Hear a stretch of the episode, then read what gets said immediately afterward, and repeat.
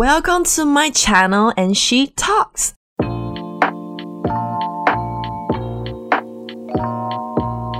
Today I invite my friends all the way in Hong Kong to sit down with me and talk about this. Um, I would say a bit like a myth because it's like a very, very different culture background versus, you know, Asian Chinese education system culture that in my ultimate um, how to say that? automate um, concept or confused questions puzzle in my mind is that we want to know about these entire culture and the system. Because my background of this um, is culture is basically based on movies.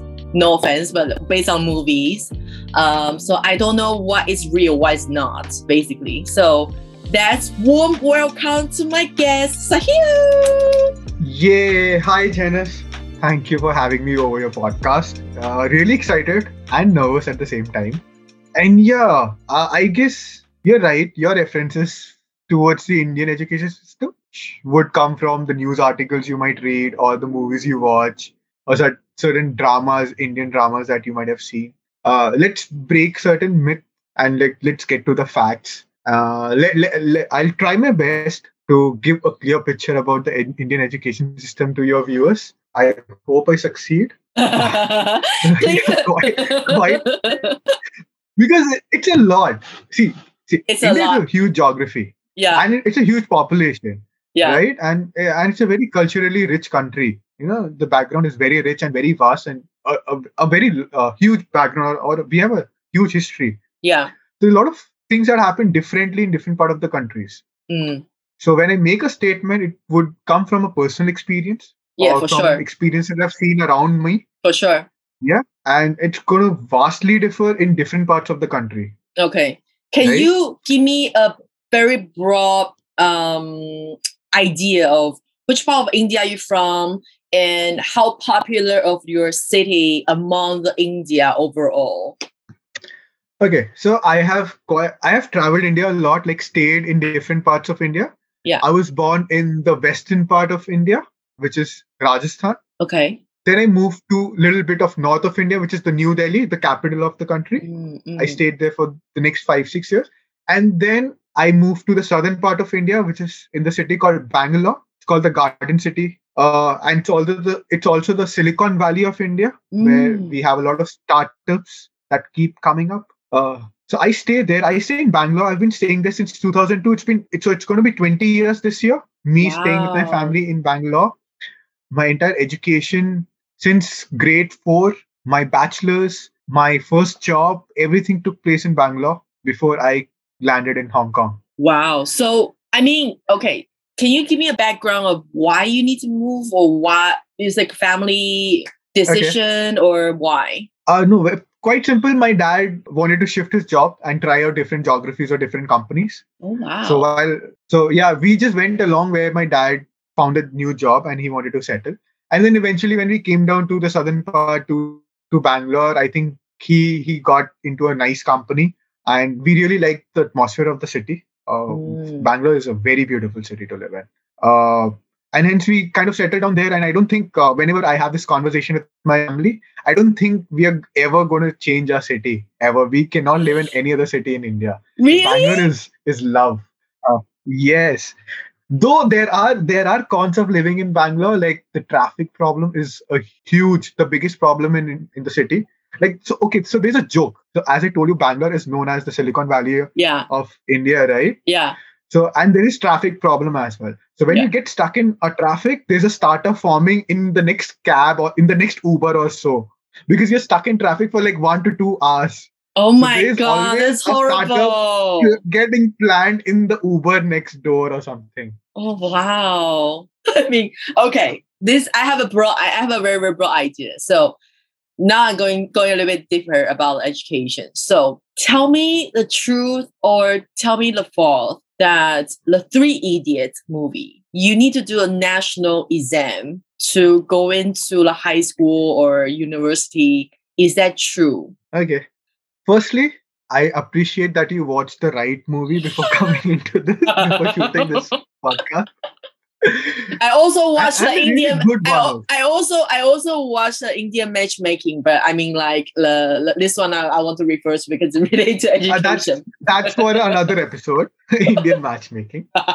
okay. Let's let's focus on the topic for the night. yeah. Uh, okay, yeah. So really, the nice movie that you watched, and yes, so so the movie Three Idiots uh, is based on uh, students uh, who are pursuing engineering as their bachelors. yeah. Yeah, bachelor of engineering or bachelor Yeah. of technology. Yeah.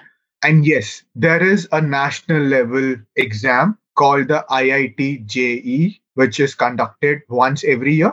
And students like me, including myself, we did prepare for it. And it's a very, di- very difficult exam to clear because there the many reasons.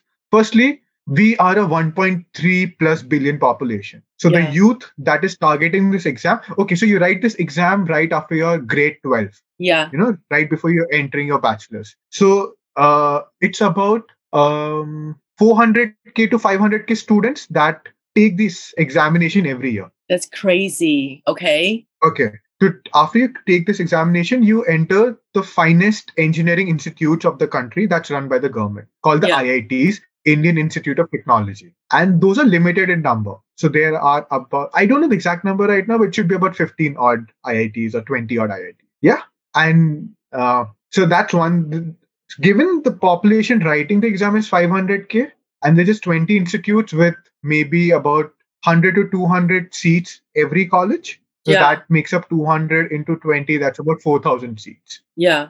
for 400k 500k students okay so that's the first competition that you face the second competition that you face is the reservation the class reservation this is a very important topic to Oh, discuss. Wow. Yes. so India, yeah. So India is though culturally rich, has a huge background in everything, but there are different uh, caste systems, Yeah. subcaste categories, and it's been running in the country for you know as long as the country is has Yeah. been right. Uh, so the reservation system for such categories is up to 52% in the country Mm, including all these minority classes and Mm. uh, backward classes. Yeah. So people like me, like including myself, we fall un- under the general category, which is a normal category. You don't, you know, belong to any other different categories or, or caste. okay. So we fight for the remaining 48 to 50 percent of the seats. So the so Mm. when we did the math, the number of seats were about 4,000, including all the IITs, and now you're competing in general category for 2,000 seats Mhm. out of 400k 500k students so that's a level of competition students undergo every year to get one seat to crack one seat in that premium institute in the country Oh my god. Oh. i'll take a pause for you to digest this fact I don't like this. I I, I hate math. I, I just put it out there. This is not my thing, but it impressed me in a way. Hold on. You guys are also like I would say similar to Chinese, very very good at math. What if all those 400 4,000 people who are qualified to go into school are similar or not similar, the same score? How do you how do you distribute them? You know, you're gonna be a lot- lottery thing, you know?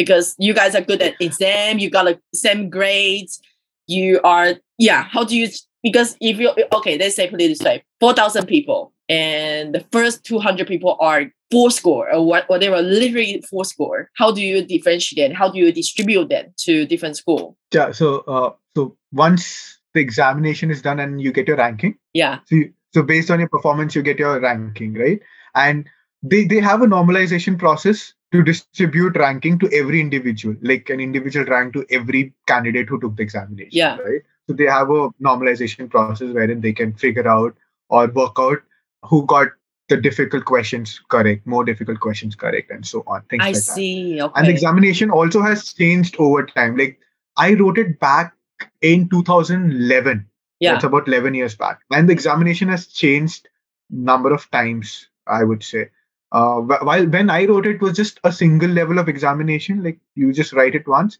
uh, but then later on it got divided into two parts like you write Mm, the en- the beginners level first and then the advanced the mains it's called the mains uh, so the examination is going undergoing transformation uh, to filter out the candidates at level one and then take only the deserving candidates to level two and then again you know shortlist them I see. So they will Uh, they'll classify the this- difficulties and gradings ba- ba- based based on the is the questions and answer. Oh wow. Yeah, so they have this uh, entire normalization process in place so that they can give a single rank to every candidate. And then uh, once you get your once the ranks are out, you get your score. There's a counseling session wherein you attend the counseling. Uh, that's your that's where you go visit the uh, visit a location for the counseling, and based on your ranking, uh, so that happens in real time. So the rank number one would get the first preference to choose the college of his choice and the course of his choice Oh. and once that is and it's happening real time across the country at the same time. Once he or she chooses his seat in the course and the college it goes to rank number 2 and then rank number 3 and so on. So by the time say if you're ranked 500 in the country for example in that exam by the time you might have cer- certain aspiration i want to crack that college i want to crack that course i want to really do that you're aspiring to enter that. But by the time your rank comes uh, in the counseling process you're just left with limited options Oh my god. so you know, so students really go with you know at least five to ten options. Like if not the first one, I'll go for the second. If not second, I'll go for the third. So that Oh, happens. So imagine imagine if they're like what four thousand or five thousand or ten thousand seats available, right? In the in the IITs in those. The person who is around nine thousand rank or ten thousand rank, he has to pick the least preferred uh, institute and the least preferred course. Oh my But god. This is yeah so, so, that's the downside. It is i come from a very crazy country. So yeah.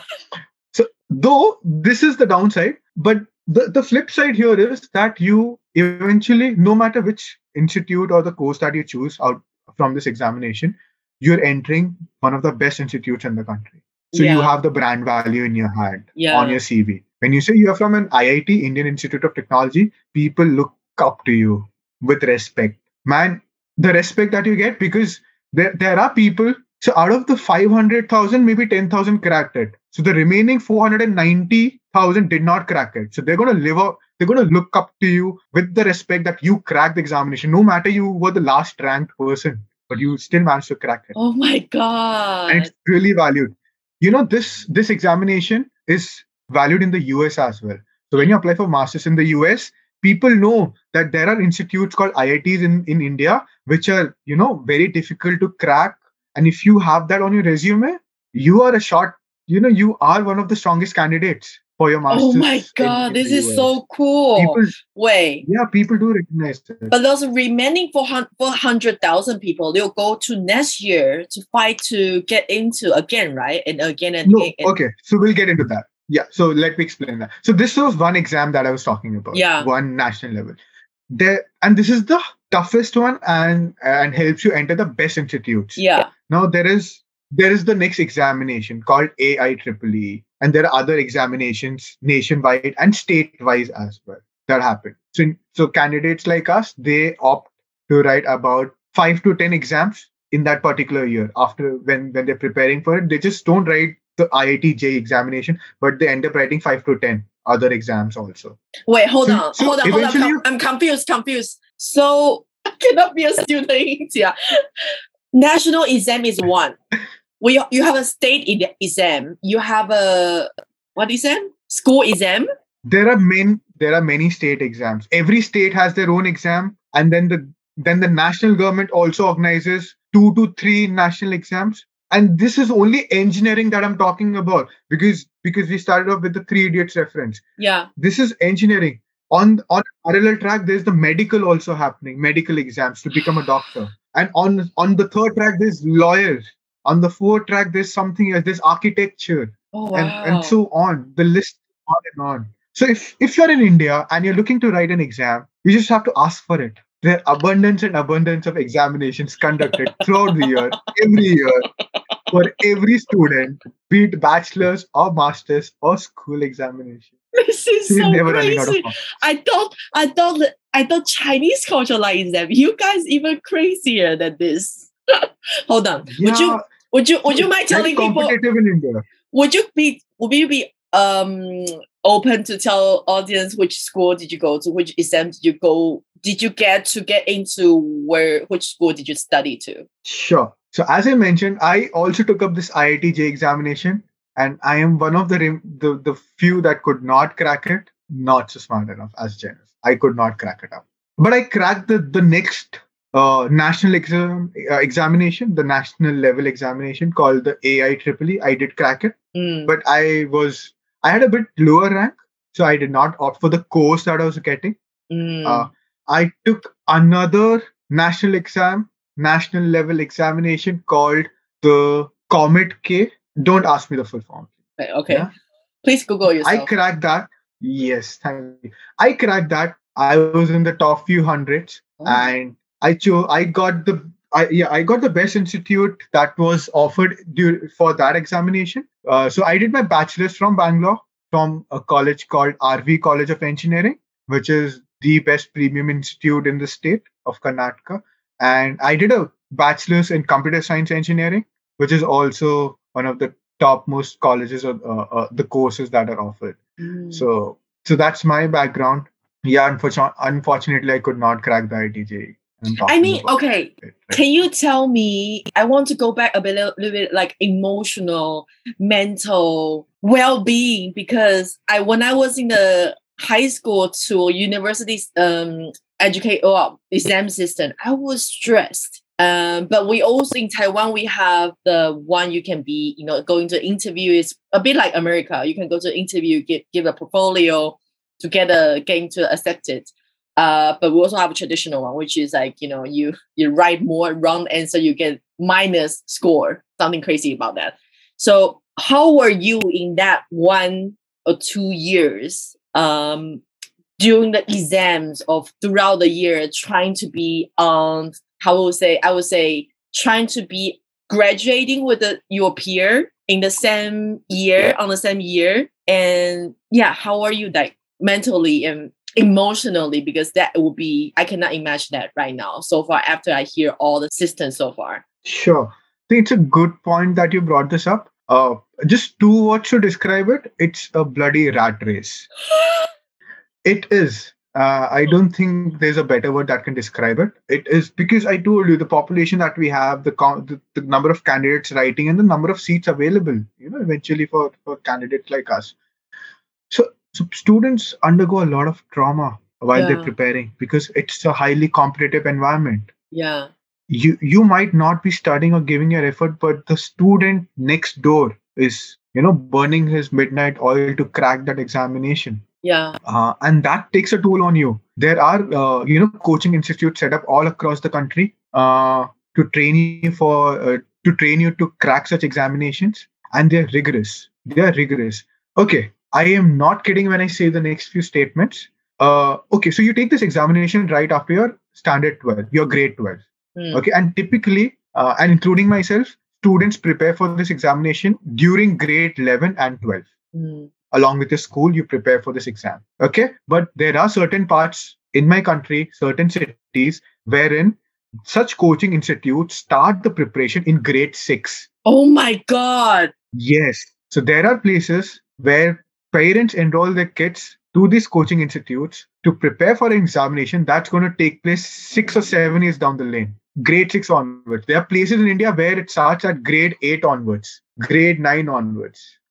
God this is crazy. that's that's the level of competition you're talking about here. Oh my god this is i and and since you Oh. mentioned yeah yeah true true. And since you mentioned about you know the mental state that the student go through it's really bad. It's really bad. I think india has one of the highest student suicide rates. Uh, and that's really because of the pressure that comes from your parents your siblings your neighbors the society your peers you know everyone is in that rat race. And i mean a good student could have been able to crack it if not for the pressure around him or her yeah.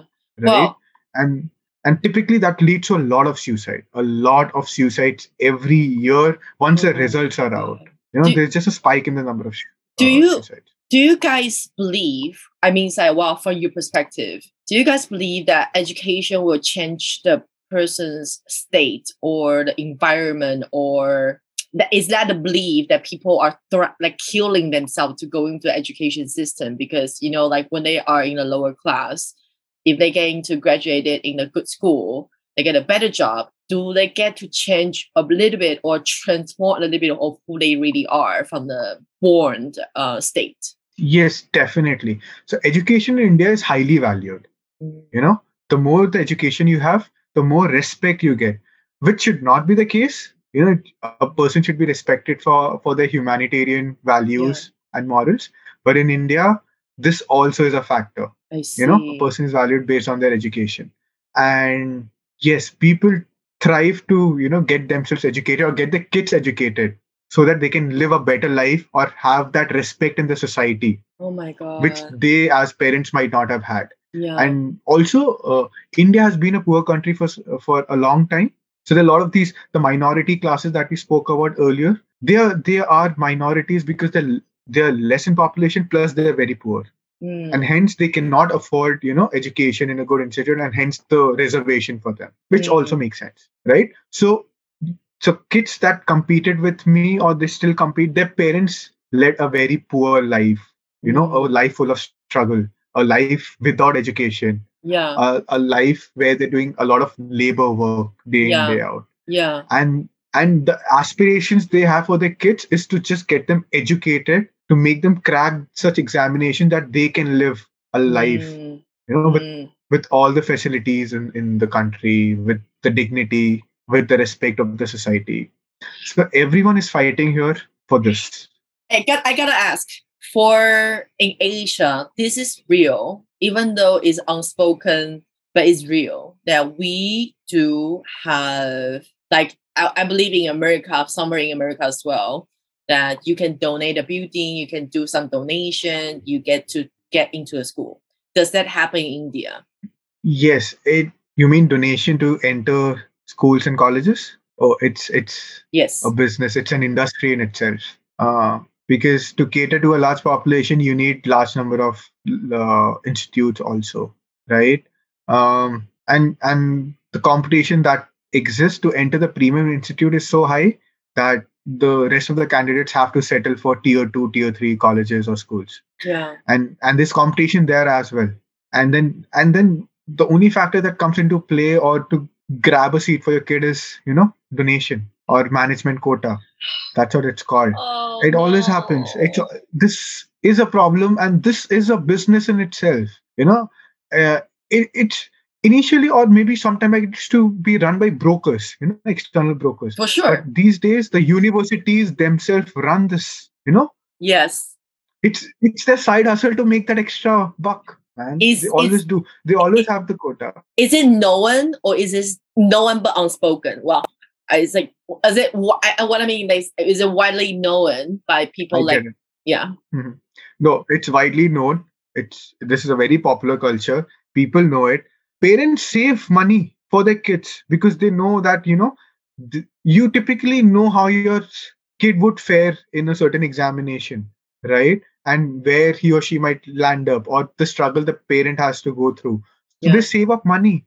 Mm-hmm. People from the middle class they save up money for you know quite some time. Yeah, to to spend it as donation into a college when you know the kid reaches the right age and is about to do their bachelor's. This is a very well known fact uh, and it's just been running. Uh, there is no end to it. Uh, the colleges themselves are doing this. Um, so they, there can't be an end to it. It they just cannot be. I, I I just need to take a moment to feel very very blessed for myself because I feel like it's very silly that I don't I'm not really sure if you uh, if you are aware. In Taiwan we have um, many many many many many university there are too many and we, we don't even have the enough students to run the school anymore. So But we are we are very blessed to have a education system uh, which I think so far is much less stressful uh, compared to my time back at the time when I was, you know, young. Um, but I want to talk a little about, you know, you being able to be taking extra education outside of India. How was that? Mm, from the perspective of, of course, the society will look up to you when you are, you know, have an extra overseas uh, education. How did you make this decision, and how what inspired you to make the decision? And did you go through any difficulties or challenge during this, you know, preparation and transition? Okay. Uh, let me just give you a brief about my background before I answer this question. So, Yeah. as I mentioned, I'm a bachelor's in comp science engineering, and followed by which I, I worked for about five, five and a half years in an IT industry in Bangalore. Before I came to do my master's, I did my MBA from Hong Kong, from HKUST. Uh, so that's been my, you know, track work-wise or education-wise. And uh, the reason that led me to you know take that big step to step out of my comfort zone leave my job leave my country leave my family behind and come to a different country was i think very simple that uh, i wanted to grow in my career. Mm, and i want to grow at a faster pace. Work would have taken me there eventually but gradually mm, right at its own pace. Mm, of getting a formal degree in management really helped me to like fast track my career in this direction. From a very technical path switching to a different managerial path. Mm, now once you have that formal degree on your resume you know with your background from a premium institute in the world that really puts you ahead of many other candidates out there in the market looking out or targeting the same job as you are. Mm, right? So that was my my uh, thought process when i decided to do my mba Yeah. And the idea behind you know doing it not doing it from india uh, slash doing it from outside india is or was that i was not so happy with the indian education system. Mm, that's my personal opinion. Students are we have great institutes. Mm, we have institutes mb institutes in india that are ranked much higher than the one that i uh, that i did my uh, Mm. mba from.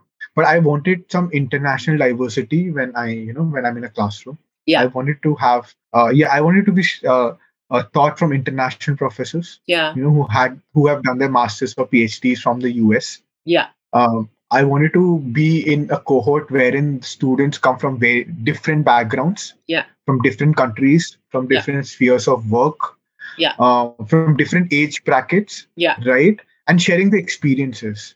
Uh, and that's what MBA is about. Mm, It's not. sure. MBA is, I think, twenty percent classroom learning and eighty percent the experience around it Yeah, you know?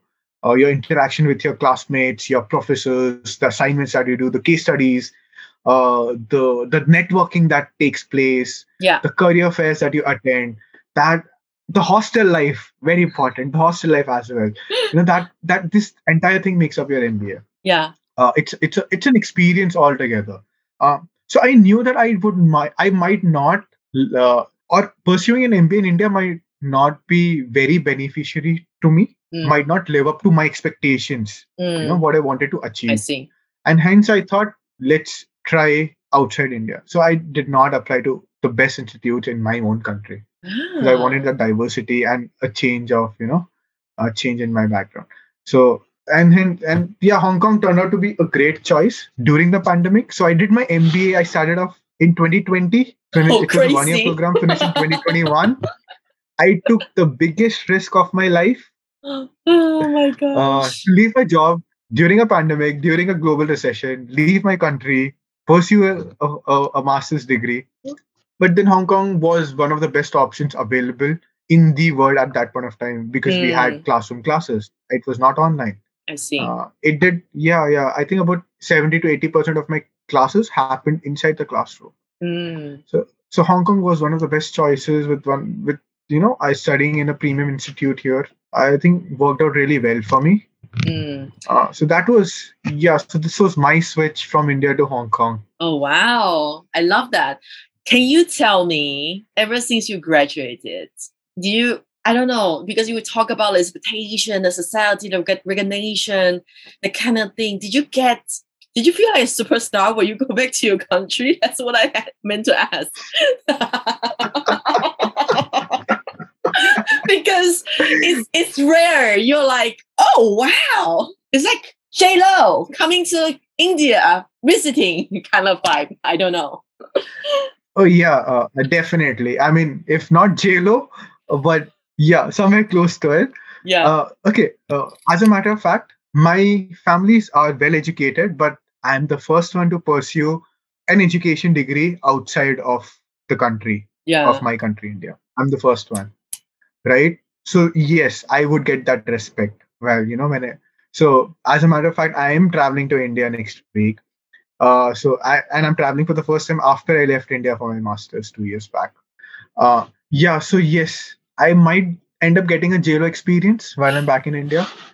Uh, yeah, but I didn't do it for the heck of it. Uh, but yeah, as I said, yeah, the high, the, the more education degrees that you have, the more educated you are, or from, or you know, if you've studied in a premium institute, that really directly corresponds uh, or translates to more respect and dignity in India. And I don't know why that's been the case, uh, which is something that we need to work upon as as a nation. Uh, because m- many a times people are looked down upon because they might be smart, but not from a you know very good university. I- resume. I want to know because I'm not really following the Indian national news. Obviously, that is not in my day to day habit so far. Sure. That is this is your opinion, and you're very well educated. And amongst those billions of people in your country and people know around the world know about this crazy education system, is your government in planning to make it more user friendly? You know, like take care of the people enhancing the education system to you know allow the education be more accessible to more people in the country or build more school Mhm. Yeah, yeah, yeah, definitely. The Indian government or even the state governments are working a lot to improve the education system because they've realized that education is the way to go forward. Uh, Mm.